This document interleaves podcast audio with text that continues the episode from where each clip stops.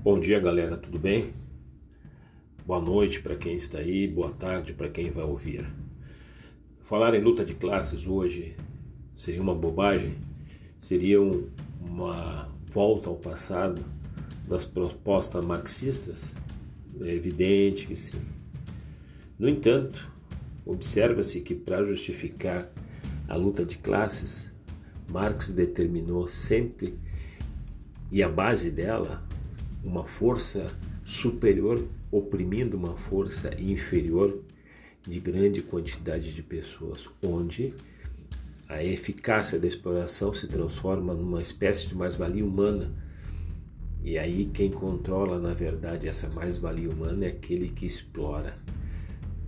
Mutatis mutandis, se hoje os meios de produção são ultrapassados, e eu acredito que sim, no primeiro momento, nós vamos ver que numa postura muito mais pensativa no mundo jurídico, vamos observar que, por incrível que pareça, existe uma luta de classe entre nós advogados.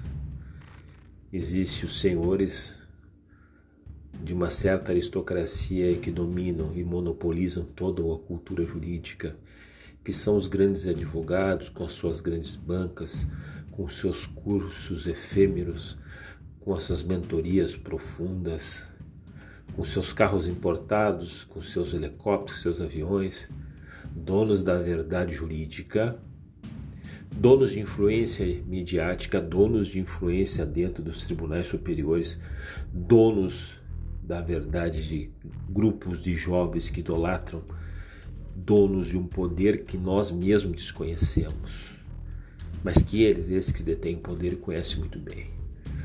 E por outro lado, temos jovens que começam a profissão não tendo um vintém sequer para tabular uma carteira do ordem dos advogados, que muitas vezes são pedidas recursos para os seus tios, para os seus padrinhos. De outra forma, existem aqueles advogados que sucumbem. Já no terceiro ano de carreira, não tendo outra condição comum o seu trabalho de peticionar junto em casa, para um trabalho de Uber, para um trabalho de comerciante, e aos poucos a ilusão começa a tomar vento forte dentro do cérebro, fazendo com que muitas vezes o sonho realizado se vá pela opressão dos grandes, se vá transformar-se em apenas apenas um sonho não realizado. Essa é a nossa realidade os poderosos cada vez mais manipuladores, os doutrinadores cada vez mais fortes, e esses que deveriam ser reflexão profunda, nada são. Ora, por que não chamar luta de classes? Por que não buscar realmente a postura de que nós pequenos devemos lutar contra os grandes de forma unida?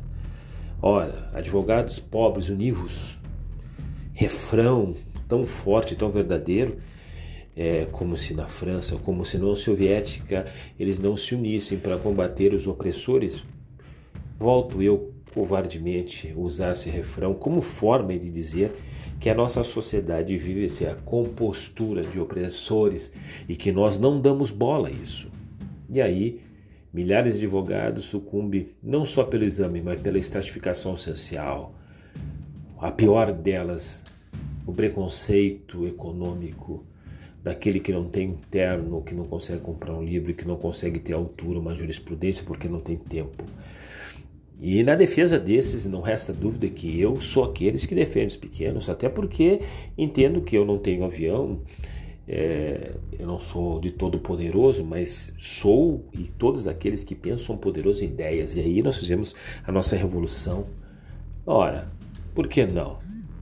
Porque eu não posso chamar realmente uma uma revolução que nós devemos impor frente a uma oligarquia que está.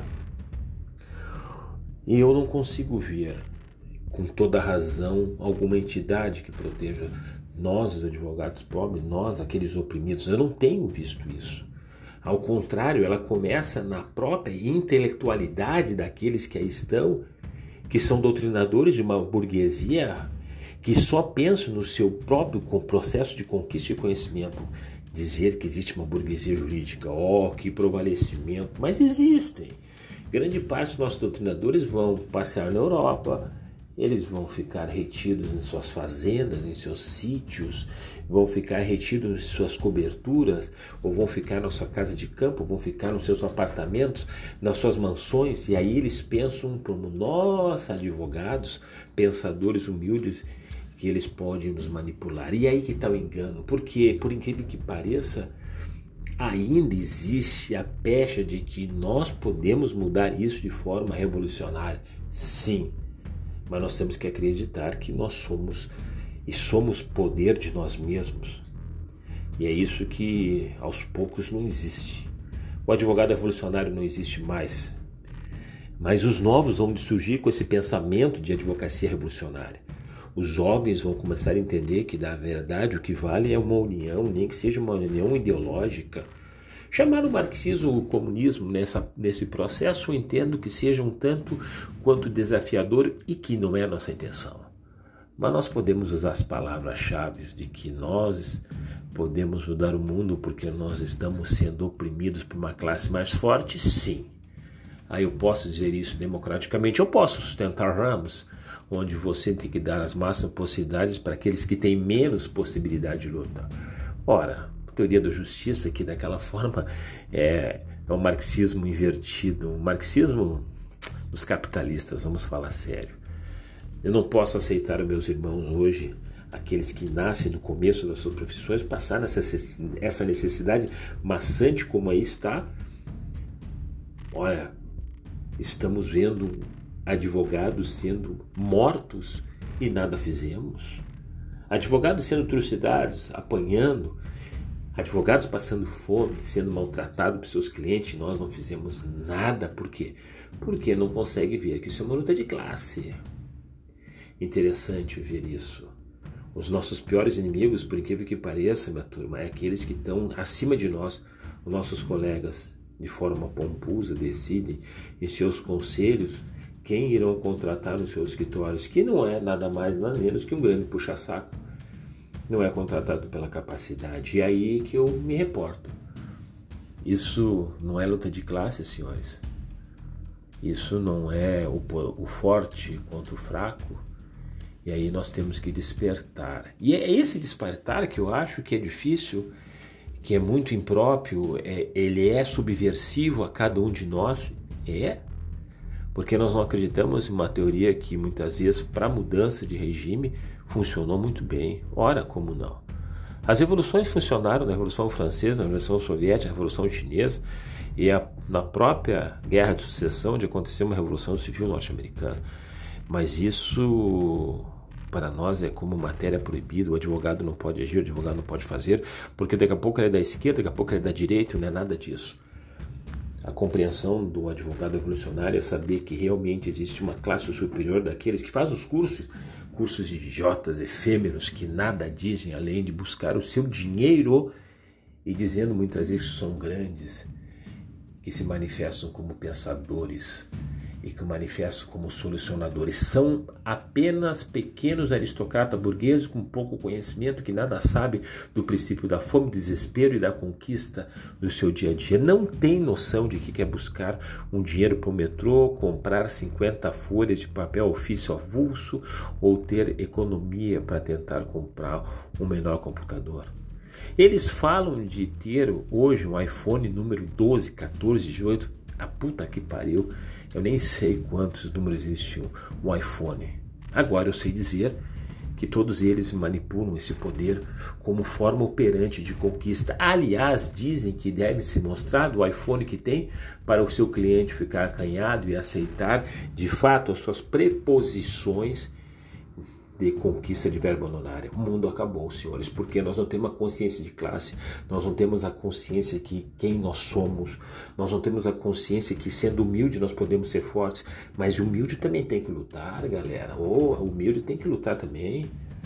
Já dizia, né, de volta, de volta aos velhos traços, quando os libertadores saíram do Egito, alguém Deus também deu as armas, e as armas nossa é o poder da intelectualidade, o poder da divergência, os nossos olhos para aquele que nos oprime. Muitas vezes não é juízo, não é promotor, é a nossa própria classe. E aí que nós entramos num jogo dialético, O que, que você quer da profissão? Acreditar que isso existe? Ou acreditar que não existe? Esse processo de alienação, senhores, é que faz com que o direito cada vez mais fique um sistema de grandes monopólios onde você entra a muito custo. E quando você entra muito custo, o seu preço é alma, é seu tutano, é seu esforço. E aí você volta uma advocacia, aquela que é artesanal, e aos poucos você tem sucesso até o limite que essa classe superior determina. Eu quero. Para isso, basta olhar o que vai acontecer nas eleições aí da OAB, onde poucos candidatos vão representar, sim, a natureza dos advogados pobres. Agora, nós devemos ser revolucionários. Revolucionários é aqueles que tentam mudar ou que expressam a capacidade de mudança. Nós devemos ser subversivos, porque somente na subversão, na não crença dos valores da advocacia como estão, numa oligarquia onde aquele que mostra um carro importado representa um poder, ou aquele que mostra uma sala linda, bonita, é o príncipe, é uma aristocracia que nos aniquila dia a dia. É essa refutação que eu trago hoje para vocês pensar nesse primeiro momento. Até onde nós podemos conquistar essa estrutura, senão nós vamos lutar se não tiver um pensamento revolucionário. E o pensamento revolucionário não é aqueles que têm que pegar em arma, não é aqueles que nós temos que criar a teoria marxista, não. É você mudar, é você pensar diferente, é você dizer que eles são eles, nós somos nós. E que essa luta de classe existe. E cada vez mais eu estou vendo isso, galera. E essa luta de classe existe porque aquele que tem poder não permite que o outro tenha também a mesma voz. Não adianta você fazer júri, fazer audiência se você não tem essa compreensão do mundo. Você é apenas mais um. E essa compreensão de ser mais um, às vezes unitário, é que se torna totalmente inoperante na vida buscar a essência de conhecimento revolucionário não é só buscar conhecimento, é buscar atitude, é reconhecer de que você tem que passar essa ideologia, essa forma para outros. Aí você agrega onde você quiser esse conhecimento. Garanto, senhores, que o mundo vai ser diferente. Não basta só o ativismo jurídico volta de volta ao passado norte-americano. Para nós é muito mais do que isso nós temos que mostrar a realidade que o nosso direito vive, o nosso direito daquele advogado que vive muitas vezes na favela, que vive nos guetos, que vive no rincão, que vive numa casa alugada, num apartamento que está pagando. Essa é a realidade que nós somos e que grande parte nós somos. Então levantai-vos. Univos de uma certa forma de que a nossa consciência seja é eles contra nós. E eles são quem, senhores? É todo pensamento que não nos vê, é todo pensamento que deixa de lado, é todo pensamento que, na verdade, não nos permite crescer. Se alguém da direita ou da esquerda fornecer emprego para um pobre, está fazendo o seu papel revolucionário. Por isso que é difícil você qualificar uma textura sem uma condição revolucionária, se não tem uma questão de partido, mas eu aplico que o partido não é importante nesse momento. O importante é ter o sentido de mudança, é saber quem quer nos aniquilar. E o aniquilamento existe, sim, senhores. Para isso, basta você ver que grande parte dos advogados hoje são pessoas de classe média em franca decadência. Vamos pensar nisso. Eu sou Marco Merria, sou advogado, sou escritor e, acima de tudo, com um pensamento revolucionário de fazer voltar as classes que mais necessitam de luta e mais necessitam de proteção são os pobres. E nós, aqueles que não temos aviões, que, que não temos férias constantes na Europa, que não temos milhões apresentados em cenários de, grande, de grandes escritórios, eu represento essa turma e digo: nós somos mais fortes que imaginamos. Para isso, nós temos que se unir. Um abraço a todos vocês.